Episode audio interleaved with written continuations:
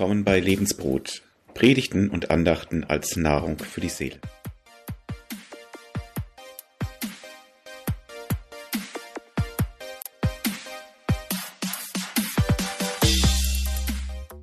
Ihr könnt auf der Karte erkennen, das ist unzweifelhaft ein Schmetterling.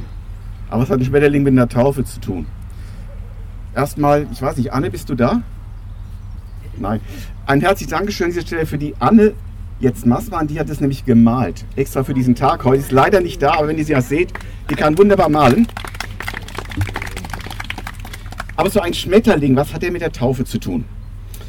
Frage davor, wer von, wem von euch gefallen denn Schmetterlinge? Wer mag Schmetterlinge? Mal Hand hoch. Okay, doch. Ganze Menge. Ich mag sie auch, ich fotografiere sie auch gern und sie ist noch wunderschön gemalt. Und zweite Frage, wer von euch mag Raupen? Hand hoch. Ja, immer noch ein paar. Ich frage jetzt nicht, ob ihr als Futter wollt für anderes. Mein Schwiegersohn, der angelt gern, der sammelt die, glaube ich, aus einem anderen Grund. Aber die Raupen, die zerfressen, die haben so Blätter, ne? Aber ohne Schraube gibt es keinen Schmetterling. Und es gibt so verschiedene Stufen, habe ich dann mir angelesen. Wenn ein Biologe da ist, darf mich gerne korrigieren. Aber von der Raupe zum Schmetterling gibt es so vier Stufen. Das ist die Larve, die Raupe, die Nymphe und am Schluss das Imago. Das sind die vier Stufen. Und diese Verwandlung ist für mich so zum Bild geworden, an der ich heute die Taufe etwas deutlich machen möchte. Denn in der Taufe feiern wir auch eine, in der Biologie heißt so Transformation, also eine grundlegende Veränderung. Das geht bei Menschen jetzt nicht ganz so offensichtlich, wie es bei der Taufe ist, aber auf der Rückseite könnt ihr lesen, da heißt es aus 2. Korinther 5, 17, wenn jemand zu Christus gehört, ist er eine neue Schöpfung. Neue Schöpfung. Das Alte ist vergangen, etwas ganz Neues hat begonnen. Und wenn so das vor Augen hat, wie so eine kleine, gefräßige Raube, der Sinn und Zweck einer Raupe ist, habe ich gelesen, essen, essen, essen. Essen, damit die Verwandlung gelingt. Diese Verwandlung von der Raupe zum Schmetterling ist unglaublich beeindruckend. Beim Christsein ist das oft nicht so offensichtlich. Bei mir war es so ein gar kein großer Wechsel. Ich weiß nicht von euch, manche haben das Buch, glaube ich, gelesen, Der Bibelraucher. Wer den mal live hören will, der war dieses Jahr auf der Pfingsttagung Bogen Grün. Bei YouTube geht es ihn noch live zu hören. Ich habe das auch mit angehört, ausschnittsweise total spannend, was sich da geändert hat, was da für eine Verwandlung passiert ist, von einem, der die Bibel buchstäblich verraucht hat, zu einem, der plötzlich die Bibel geglaubt hat. Also das muss man auch mal mitbekommen. Das sieht man so ganz krass, diese Verwandlung, die passieren kann. Bei den meisten Christen ist optisch nicht auf den ersten Blick sichtbar. Und doch gehört es dazu. Was wäre denn, wenn die Raupe beim Essen stehen bleiben würde? Würde nie ein Schmetterling rauskommen. Würde man ein gefräßiges Tier bleiben. Die Raupe würde nicht den Sinn ihres Daseins erreichen. Der Sinn ihres Daseins ist, dass eine Raupe das wird. Ein wunderschöner Schmetterling. Dazu ist die Raupe geschaffen und dazu ist sie da.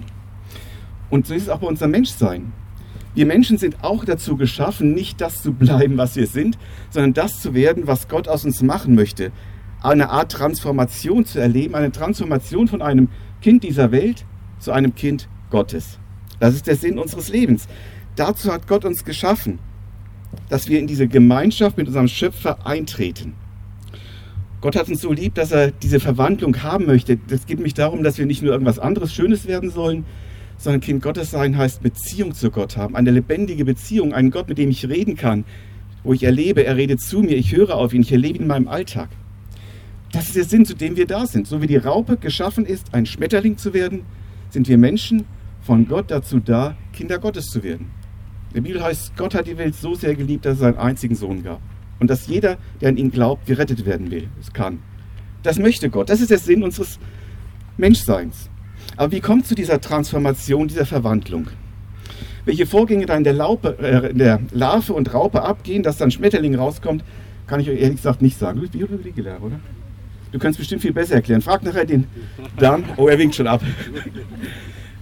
Finde ich, würde mich mal interessieren, wie, wie das genau abgeht, wie aus so einer komischen Raupe so ein schöner Schmetterling werden kann. Verflüssigt sich erstmal, okay. Gut, das können wir jetzt nicht übertragen, aber spannend ist es. Und es ist faszinierend, was für eine Veränderung geschieht. Aber so eine Veränderung möchte Gott aus uns auch machen. Und die Veränderungen, die bei uns da sind, Erich sagte gerade, die verflüssigt sich. Ähm, sie, auf die Nahrung kommt es an, habe ich auch gelesen übrigens. Es gibt gerade die Raupenzüchten, ich lese mal einen Abschnitt vor. Da heißt es, so fütterst du deine Raupen, damit die Veränderung geschehen kann. Ne? Jetzt heißt, das Futter muss sauber und frei von anderen Insekten sein. Am besten schüttelst du es aus und spülst es unter Wasser ab, damit sich keine Insekten mehr darauf befinden. Ein paar Blätter des Futters sollen die Wände des Kastens berühren, damit herabgefallene oder frisch eingebrachte Raupen das Futter reichen können. Suche dir eine gute Futterstelle nah von zu Hause, wo du leicht und schnell neues Futter für deine Raupen holen kannst. Was für eine Mühe macht man sich für diese Raupen, dass aus so einer Raupenschmetterling. Wahnsinn. Und wisst ihr, genau das Gleiche macht Gott mit uns. Gott macht sich eine unglaubliche Mühe, damit auch bei uns eine Transformation, eine Veränderung gelingen kann. Wie gelingt diese Veränderung? Am meisten beeindruckt mich immer wieder, dass Gott sich selbst die Mühe um uns macht. Ganz individuell, nicht pauschal. Es gibt nicht so ein Schema F, so läuft es bei dir ab. Nein, Gott sieht unser Leben, sieht, wie wir sind und das möchte er gewinnen, darum wirbt er. Lebenslang wirbt er wie ein Liebhaber um unsere Liebe. Das macht Gott. Er ist keine Mühe zu groß, uns zu zeigen, dass er uns im Blick hat. Immer wieder sieht er uns, wo wir sind. Mit so viel Gutem wirbt er um uns. Meistens Meistens sehen wir nur das Schlechte, oder? Dann sagen wir, Gott, warum lässt du das zu? Und Gott, warum gibst du mir nicht das? Und Gott, warum gibst du mir nicht das? Aber haben wir schon überlegt, was Gott uns alles Gutes tut?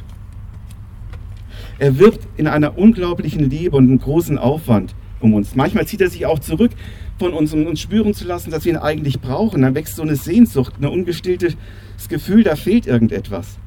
Und immer wieder in unserem Leben klopft er an und sagt, hey, ich bin da, willst du nicht mit mir leben? Willst du nicht dich von mir verändern lassen?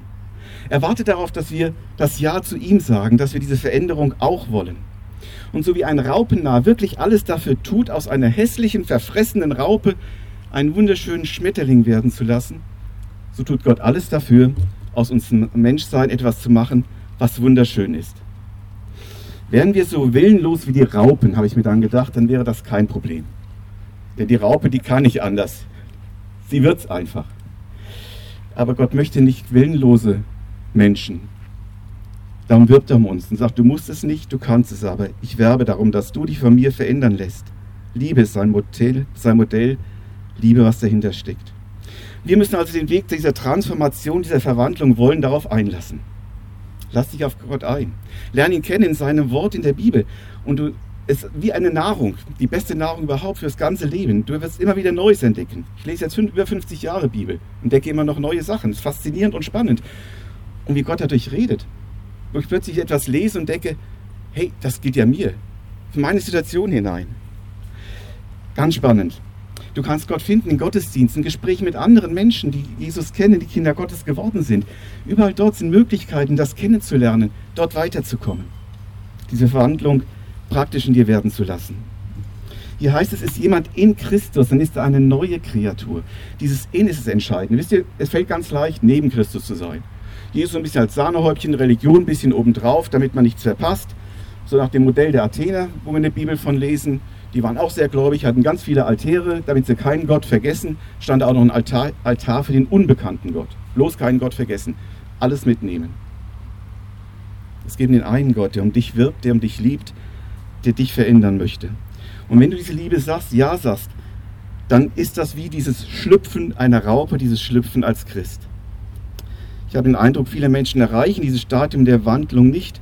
Manche Menschen enden wie eine Raupe, die nicht mehr aus der Verpuppung herauskommt. Ein Teil des Weges sind sie gegangen, sagen, ja, Gott ist ja ganz interessant, vielleicht auch ganz spannend. Man hat sogar vielleicht viel über Gott gehört und gelernt und weiß auch, eigentlich liebt er mich, aber ich will nicht. Dann passiert nichts. Aber wenn du dann Ja sagst, wenn du Vertrauen wagst, oh Schreck, Vertrauen wagen. Ich will immer erst was sehen, ich muss erst in der Hand haben, soll erst mal jemand was beweisen. Vertrauen wagen. Aber Leute, geht das ohne Vertrauen wagen? Wenn ich einen neuen Job anfange, muss ich darauf vertrauen, dass das stimmt. Wenn ich eine Ehe eingehe, muss ich vertrauen, dass das klappt. Vertrauen ist immer der Anfang. Und dann erlebt man. Und so ist es auch bei der Verwandlung in Christus. Wenn ich in Christus bin, wenn ich Jesus sage, ich möchte dir mein ganzes Leben geben, ich möchte mich wirklich auf dich als den einzigen Gott einlassen, beginnt diese Verhandlung, dann ist das der Start in die Transformation. Ich muss daran denken, wie ein älterer Mann der lange auch in eine Kirche ging, auf dem Sterbebett war das, dann fragte er mal, bin ich denn überhaupt verwandelt? War die Transformation bei mir schon eingetreten? Er wusste es nicht. Und dann habe ich ihm am Bild der Ehe das deutlich gemacht, habe gesagt, bist du verheiratet? Ja. Woher weißt du, dass du verheiratet bist? Ja, ich habe einen Ring. Sag ich, ja, und wie kamst du zu dem Ring? Naja, ich bin zum Standesamt gegangen. Ja, was hast du auf dem Standesamt gemacht? Ja, unterschrieben. Und was, was hast du gemacht? Ja gesagt hast. Du hast Ja gesagt, so mit dir möchte ich leben, dann warst du verheiratet. Und das ist, wie es auch gelingt, diese Transformation beginnt, wenn ich Ja sage zu Gott. Denn Gott hat längst Ja zu mir gesagt. Das Ja Gottes steht. Und wenn ich Ja sage, das machen wir meistens in einem Gebet, wir sagen, ja, ich möchte mit dir leben, Gott, ich möchte, dass du mich verwandelst. Ich will das alte Leben hinter mir lassen. Dann beginnt diese Verwandlung in die letzte Stufe. Das letzte Stufe ist das Imago. Vielleicht erinnert euch das Wort an Image, Bild. Bedeutet auch Bild. Die letzte Stufe des Schmetterlings ist das Bild, das Bild, zu dem er geschaffen wurde. Jetzt ist er das Lebewesen, für das er als Raupe da war. In der Bibel lesen wir im zweiten Brief an die Korinther, da schreibt Paulus, wir werden verwandelt in dasselbe Bild von Herrlichkeit zu Herrlichkeit, wie es von dem Herrn geschieht. Mit anderen Worten, Gott möchte uns auch in das Bild von uns verwandeln, das gut ist, das perfekt ist. Wenn man nicht so ein Bibelraucher oder ähnliches Kaliber war wie dieser Bibelraucher, wird man das nicht so schnell sehen. Aber es kommt. Leider nicht immer so explizit, er schlüpft was und dann ist es perfekt da. Aber es ist ein Prozess, ein lebenslanger Prozess, den Gott uns verändern möchte. Als Kinder Gottes werden wir verwandelt von Herrlichkeit zu Herrlichkeit, werden immer schöner. Immer schöner. Zu dieser Verwandlung gehört, dass wir frei werden. Frei von Angst, zu kurz zu kommen, weil uns ja der Himmel gehört. Wir sind Kinder Gottes. Frei von der Angst, in dieser Welt etwas zu verpassen, weil Gottes Welt uns sicher ist. Und heute hier ist er schon mitten unter uns. Und ich kann ganz entspannt durch dieses Leben gehen, weil ich weiß, ich habe eine perfekte Wohnung bereits in der Ewigkeit. Eine Welt, in der nur noch all das Gute gibt, das wir uns vorstellen können. Eine Welt, in der es nicht mehr geben wird, was uns Mühe macht. Kein Krieg, keine Krankheit, kein Leid, kein Sterben, nichts mehr. Wir können Dinge lassen in dieser, Verwandlung, die Unrecht sind, auch wenn man das in dieser Welt so macht, weil wir einen Gott haben, der uns liebt und der sagt, hey, du kannst mit mir und darfst mit mir anders leben. Ich muss nicht mehr mitmachen, was alle machen. Ich muss nicht immer wieder schmutzig werden, ich darf mich von Gott reinigen lassen. Ich darf immer herrlicher werden, immer mehr zu dem Bild, das Gott von mir hat. Möchte ich ein Bild werden, das ein anderer von mir hat? Hat für mich erstmal so einen negativen Touch. Da gibt es die Modemeinung, da gibt es den Markenzwang. Andere, die sagen, du musst so aussehen, wenn du nicht gewisse Body Mass Index hast, den ich übrigens wahrscheinlich noch nie hatte, dann bist du immer außen vor und ähnliche Geschichten. Will ich ein Bild von anderen werden? Mich nervt das seit klein auf, wenn ich ein Bild sein soll, das andere von mir haben. Gott will nicht ein Bild von uns haben, das uns reinfärbt, sondern Gott ist unser Kreator, unser Schöpfer, der genau weiß, ich habe jeden, wie wir sitzen, unterschiedlich gemacht, total unterschiedlich. Wenn jetzt all die Fingerabdrücke nehmen würden, es wäre keiner identisch. Jeden hat Gott einzigartig gemacht, jeden ganz super. Aber in dieser Welt werden wir immer mehr hineingezwungen in Rollen, in Funktionen. Wir verlieren immer mehr von dem, wie wir eigentlich als Individuum sind, was Gott aus uns gemacht hat. Und das möchte jetzt Stück zurück verwandeln. Wenn wir uns diesen Verwandlungsprozess einlassen, wird das Stück für Stück besser werden, schöner werden. Wir werden mehr und mehr unser Selbst sein. Ich kann ich sein, wenn Gott mich frei macht. Das ist die Verwandlung, die er schenken möchte. Und das ist das, was wir im Schmetterling so wunderschön sehen. Im drin seht ihr die beiden Bilder, ne? links die Raupe, rechts den Schmetterling. Ich möchte euch das mitgeben, auch den Täuflingen. Es ist ein Prozess, der heute nicht abgeschlossen ist, der heute nicht beginnt, sondern der weitergeht den Prozess der Verwandlung, wie Gott uns verändern möchte, wie Gott etwas Gutes uns machen möchte. Ich möchte jeden einladen, der es noch nicht gemacht hat, den Weg zu gehen.